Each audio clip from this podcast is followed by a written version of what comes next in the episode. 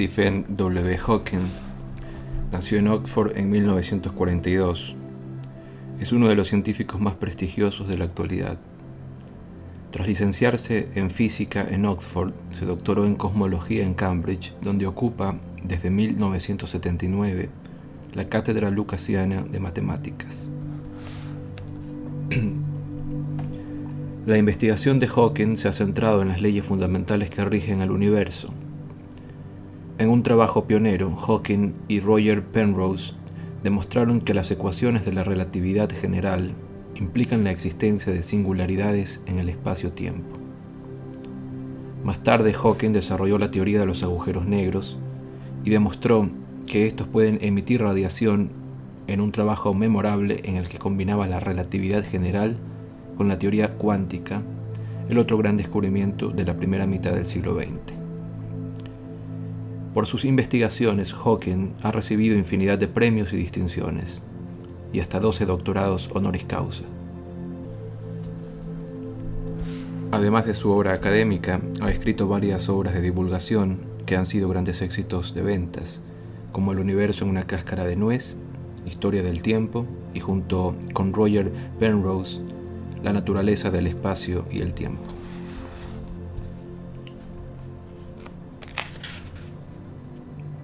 Vamos a leer uno de los últimos libros de Hawking, La teoría del todo.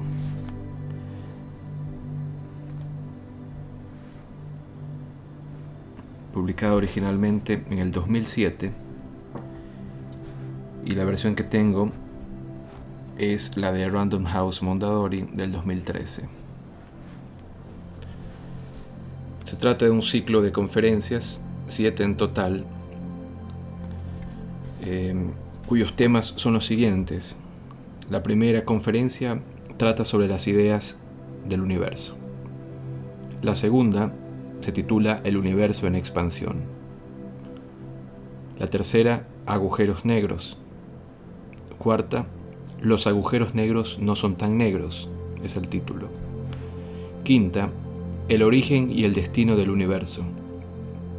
Sexta conferencia, la dirección del tiempo. Y séptima y última conferencia se titula La teoría del todo. Queda el título al libro. En la contraportada o contrasolapa encontramos escrito lo siguiente. En esta esclarecedora obra, el gran físico británico Stephen Hawking nos ofrece una historia del universo, del Big Bang a los agujeros negros. En siete pasos, Hawking logra, logra explicar la historia del universo desde las primeras teorías del mundo griego y de la época medieval hasta las más complejas teorías actuales, siempre con su característico tono didáctico y accesible a todos los públicos. Newton, Einstein, la mecánica cuántica, los agujeros negros y la teoría de la gran unificación desfilan por estas páginas acercando al lector los misterios del universo.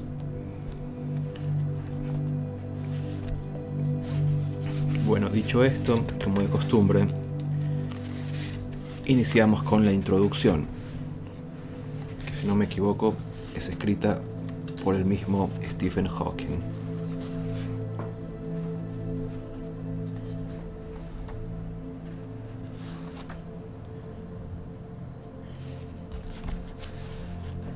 En este ciclo de conferencias trataré de dar una idea general de lo que pensamos que es la historia del universo, desde el Big Bang a los agujeros negros. En la primera conferencia haré un breve resumen de nuestras antiguas ideas sobre el universo y de cómo hemos llegado a nuestra imagen actual. Podríamos llamarlo la historia de la historia del universo. En la segunda conferencia describiré cómo las teorías de la gravedad de Newton y Einstein llevaron a la conclusión de que el universo no podía ser estático, sino que tenía que estar expandiéndose o contrayéndose.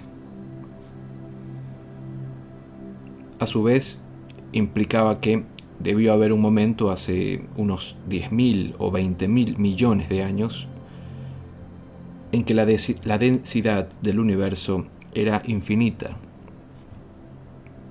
A esto se le llama el Big Bang. Habría sido el comienzo del universo. En la tercera de las conferencias hablaré de los agujeros negros. Estos se forman cuando una estrella masiva, o un cuerpo aún mayor, colapsa sobre sí misma bajo su propia atracción gravitatoria. Según la teoría de la relatividad general de Einstein, cualquier persona suficientemente atolondrada para meterse dentro de un agujero negro estaría perdida para siempre. No podría volver a salir del agujero negro. En su lugar, la historia, en lo que a ella concierne, llegaría a un final peliagudo en una singularidad. Sin embargo, la relatividad general es una teoría clásica, es decir, no tiene en cuenta el principio de incertidumbre de la mecánica cuántica. En la cuarta conferencia describiré cómo la mecánica cuántica permite que escape energía de los agujeros negros. Los agujeros negros no son tan negros como se los pinta. En la quinta conferencia aplicaré las ideas de la matemática cuántica al Big Bang y al origen del universo, esto lleva a la idea de que el espacio-tiempo puede ser una puede ser de extensión finita, pero sin fronteras ni bordes. Sería como la superficie de la Tierra, pero con dos dimensiones más. En la sexta conferencia mostraré cómo esta nueva propuesta de frontera podría explicar por qué el pasado es tan diferente del futuro incluso si las leyes de la física son simétricas respecto al tiempo.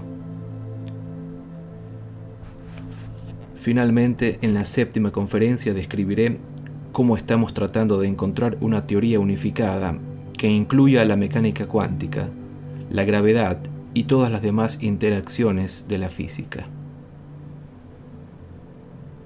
Si lo conseguimos, entenderemos realmente el universo y nuestra posición en él.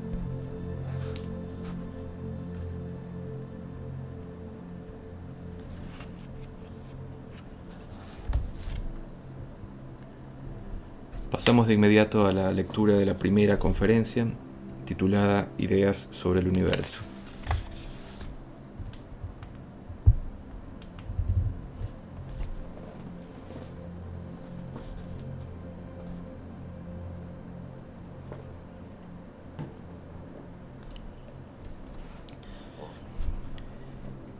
Ya en el 340 a.C., Aristóteles, en su libro sobre el cielo, pudo presentar dos buenos argumentos para creer que la Tierra era una bola redonda y no un disco plano. En primer lugar, advirtió que la causa de los eclipses de la Luna era que la Tierra se interponía entre el Sol y la Luna. La sombra de la Tierra sobre la Luna era siempre redonda, lo que solamente podía ser cierto si la Tierra era esférica.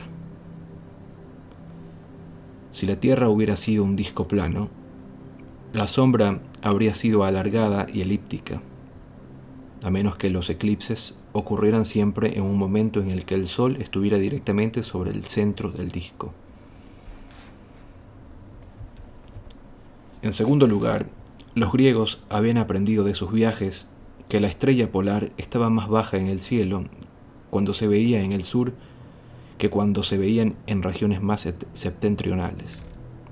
Aristóteles citaba incluso una estimación, basada en la diferencia en la posición aparente de la estrella polar en Egipto y en Grecia,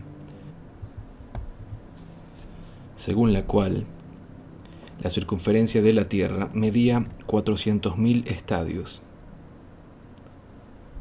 No sabemos con exactitud cuál era la longitud de un estadio, pero posiblemente era de largo más o menos 200 metros. Si así fuera, la estimación de Aristóteles sería algo más del doble de la cifra actualmente aceptada. Los griegos tenían incluso un tercer argumento a favor de la redondez de la Tierra. ¿Cómo, si no, cuando se acerca un barco, lo primero que se ve son las velas sobre el horizonte, y solo más tarde se ve el casco? Aristóteles pensaba que la Tierra estaba en reposo y que el Sol, la Luna, los planetas y las estrellas se movían en órbitas circulares alrededor de la Tierra. Lo pensaba porque creía, por razones místicas, que la Tierra era el centro del universo y que el movimiento circular era el más perfecto.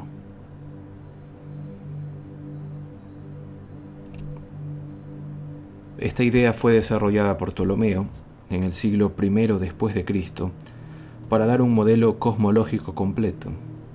La Tierra permanecía en el centro, rodeada por ocho esferas que llevaban a la Luna, el Sol, las estrellas y los cinco planetas entonces conocidos, Mercurio, Venus, Marte, Júpiter y Saturno.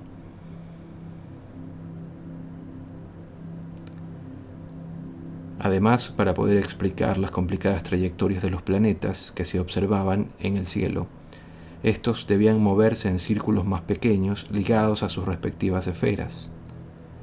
La esfera externa arrastraba a las denominadas estrellas fijas, que siempre están en la misma posición relativa, pero que tienen un movimiento de rotación común.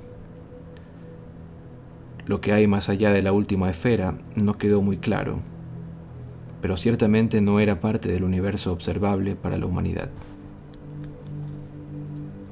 El modelo de Ptolomeo ofrecía un sistema razonablemente aproximado para predecir las posiciones de los cuerpos celestes. Sin embargo, para predecir dichas posiciones correctamente, Ptolomeo tenía que hacer una hipótesis según la cual la Luna seguía una trayectoria que en algunos momentos la llevaba a una distancia de la Tierra doble que en otros. Pero eso implicaba que la Luna tenía que aparecer algunas veces el doble de tamaño que otras. Ptolomeo reconocía esta inconsistencia, pero pese a ello su modelo fue generalmente, aunque no universalmente, aceptado. Fue adoptado por la Iglesia cristiana como una imagen del universo que estaba de acuerdo con las Sagradas Escrituras. Tenía la gran ventaja de que dejaba mucho margen fuera de la esfera de las estrellas fijas para el cielo y el infierno. Un modelo mucho más simple fue propuesto en 1514 por el sacerdote polaco Nicolás Copérnico. Al principio, por miedo a ser acusado de herejía, Copérnico publicó su modelo de forma anónima. Su idea era que el Sol estaba en reposo en el centro y que la Tierra y los planetas se movían en órbitas circulares alrededor del Sol. Por desgracia para Copérnico, pasó casi un siglo antes de que su idea fuera tomada en serio. Tiempo después, dos astrónomos, el alemán Johannes Kepler y el italiano Galileo Galilei, empezaron a apoyar en público la teoría copernicana pese al hecho de que las órbitas que, predecía no encajaban perfectamente con las observadas. El golpe mortal a la teoría aristotélico-tolemaica llegó en 1609. Ese año Galileo empezó a observar el cielo nocturno con un telescopio, un instrumento que se acababa de inventar. Cuando miró al planeta Júpiter, Galileo descubrió que estaba acompañado por varios satélites pequeños o lunas que orbitaban a su alrededor. Esto implicaba que no todas las cosas tenían que orbitar directamente en torno a la Tierra, como habían pensado Aristóteles y Ptolomeo. Por supuesto, seguía siendo posible creer que la Tierra estaba en reposo en el centro del universo y que las lunas de Júpiter se movían en trayectorias extraordinariamente complicadas alrededor de la Tierra dando la impresión de que orbitaban en torno a Júpiter. Sin embargo, la teoría de Copérnico era mucho más simple. Al mismo tiempo, Kepler había modificado la teoría de Copérnico sugiriendo que los planetas no se movían en círculos, sino en elipses. Ahora las predicciones encajaban por fin con las observaciones. Para Kepler, las órbitas elípticas eran meramente una hipótesis ad hoc, y una hipótesis más bien desagradable, puesto que las elipses eran claramente menos perfectas que los círculos. Tras descubrir casi por accidente que las órbitas elípticas encajaban bien con las observaciones, no podía conciliar esto con su idea de que eran fuerzas magnéticas las que hacían que los planetas orbitaran en torno al Sol. Hasta 1687 no se ofreció una explicación para ello, cuando Newton publicó sus Principia Mathematica Naturalis Causae.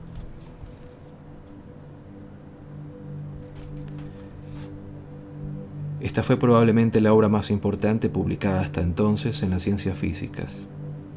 En ella Newton no solo proponía una teoría de cómo se mueven los cuerpos en el espacio y el tiempo, sino que también desarrollaba las matemáticas necesarias para analizar dichos movimientos.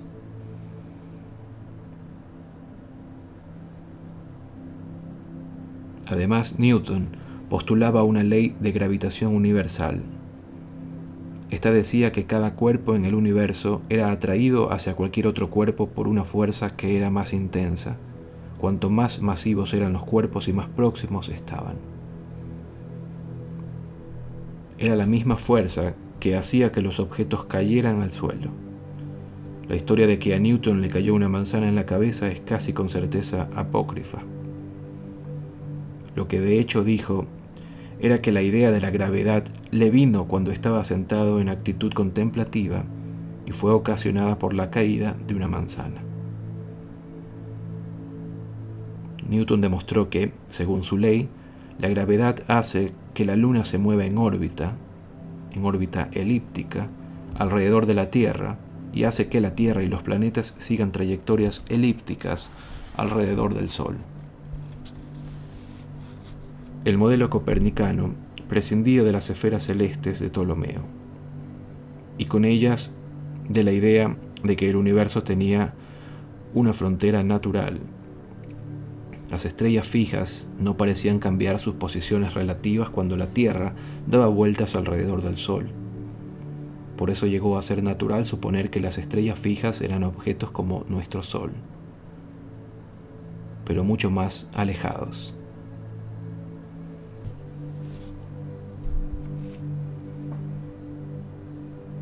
Esto planteaba un problema. Newton se dio cuenta de que, según su teoría de la gravedad, las estrellas deberían atraerse mutuamente. Por lo tanto, parecía que no podían permanecer esencialmente en reposo. ¿No deberían juntarse todas en algún punto? se preguntó.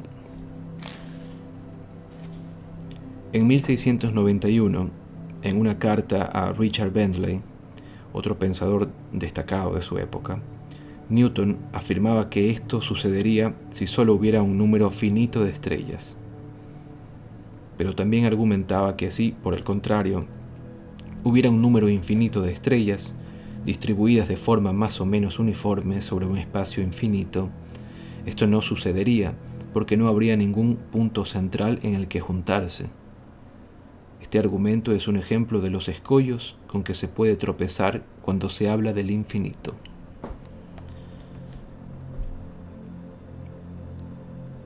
En un universo infinito, cada punto puede considerarse el centro porque cada punto tiene un número infinito de estrellas a cada lado.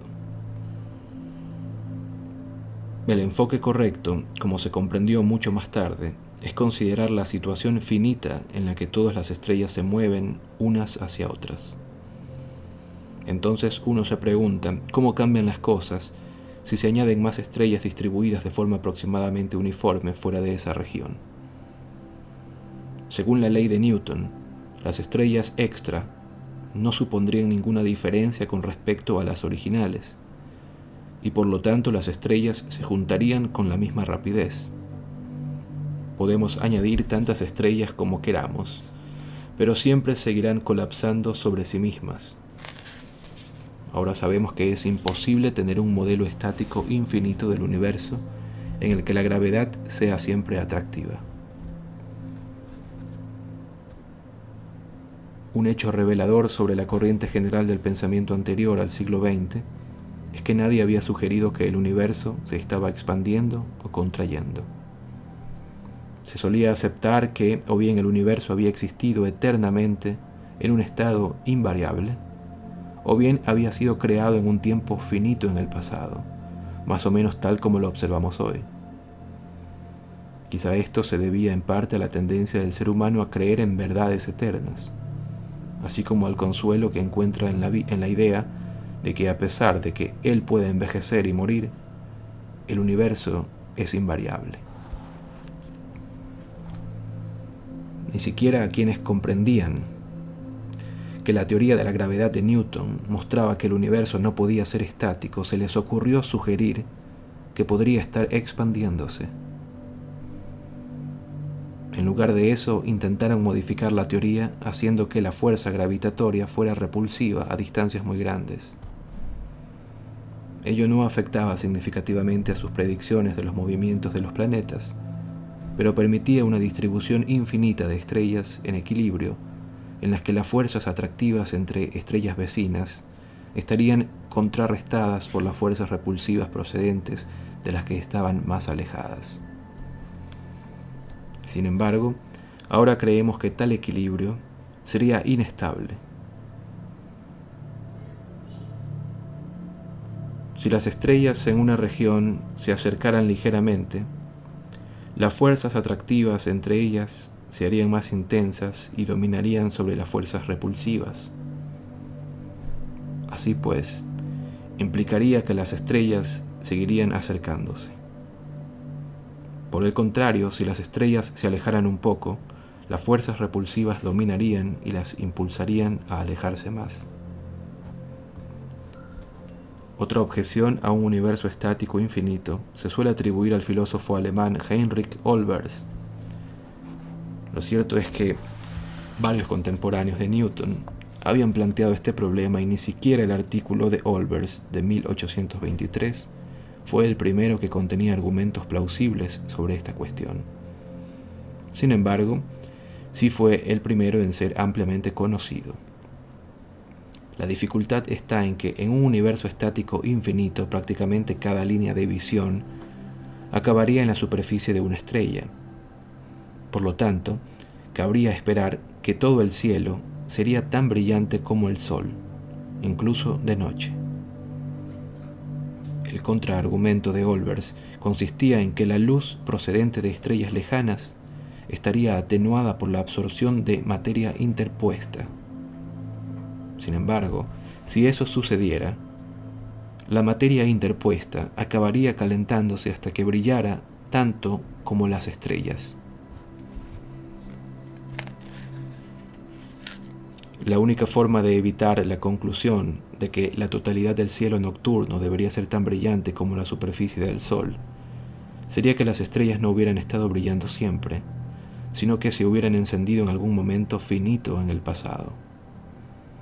En tal caso, la materia absorbente podría no haberse calentado todavía, o la luz procedente de estrellas lejanas podría no habernos llegado.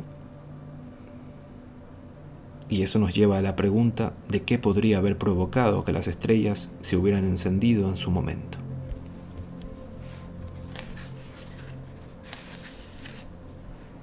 El comienzo del universo.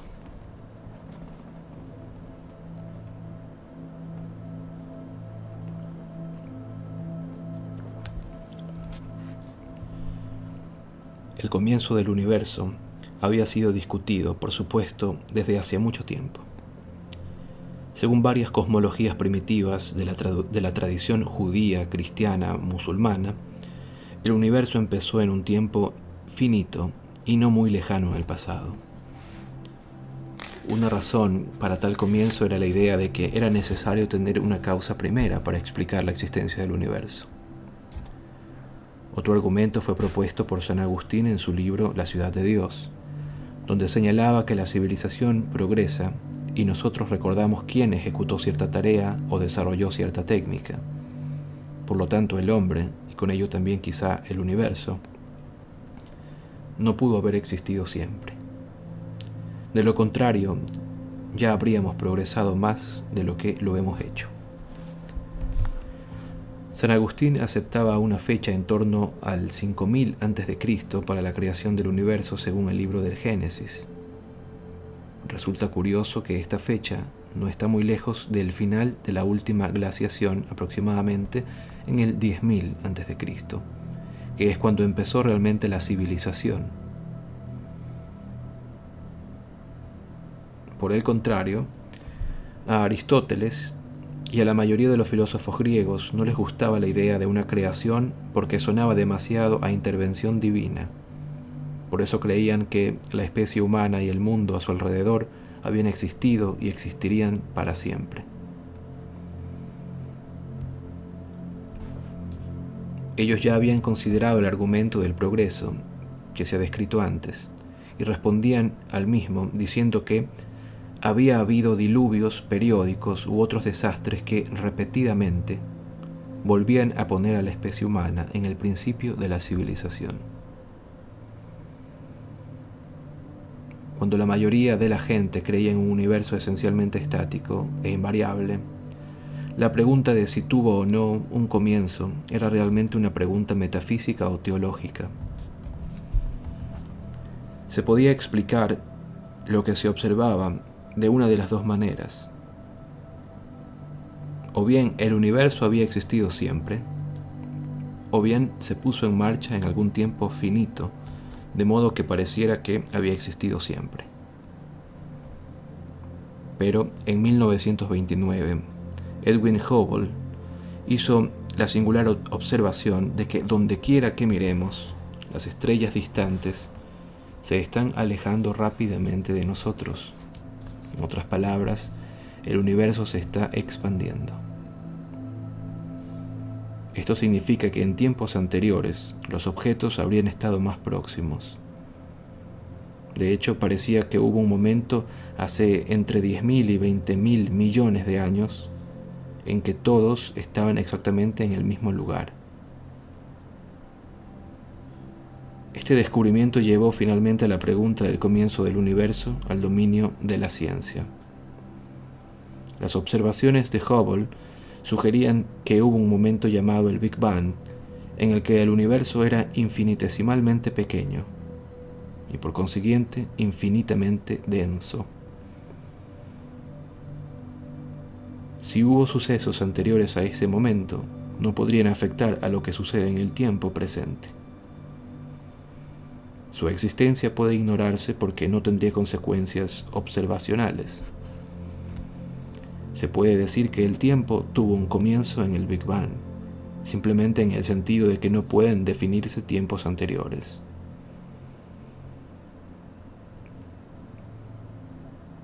Habría que dejar claro que este comienzo en el tiempo es muy diferente de los que se habían considerado previamente.